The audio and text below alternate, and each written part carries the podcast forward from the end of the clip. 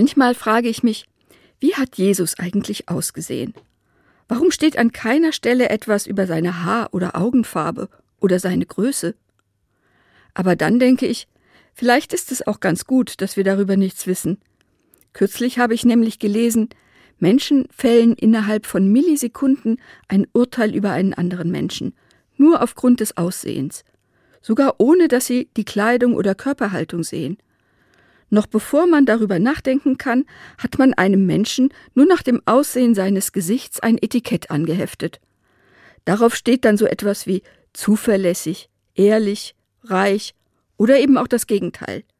Noch bevor der oder diejenige nur den Mund aufgemacht hat. Das finde ich erschreckend, denn man sucht sich sein Gesicht ja nicht aus.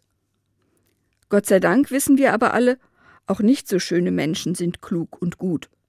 Aber wir brauchen einen Moment, um uns das in Erinnerung zu rufen.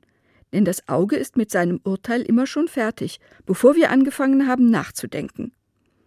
So gesehen ist es vielleicht ganz gut, dass wir über wichtige Menschen, wie zum Beispiel Jesus, manchmal nur etwas lesen können. Vielleicht haben die Evangelisten deshalb nichts von Jesu Aussehen erzählt, weil es von dem, was er zu sagen hatte, höchstens abgelenkt hätte. Ich glaube, Jesus selbst hat auch einfach durch das Äußere hindurch in die Herzen gesehen und sich nicht ablenken lassen. Schließlich hat er sich um Menschen gekümmert, die von der Gesellschaft ausgestoßen waren, hat Aussätzige berührt. Menschen, die vermutlich nicht gut ausgesehen haben. Es kann gut sein, ab und zu mal beim Zuhören die Augen zu schließen und sich auf die Stimme zu konzentrieren.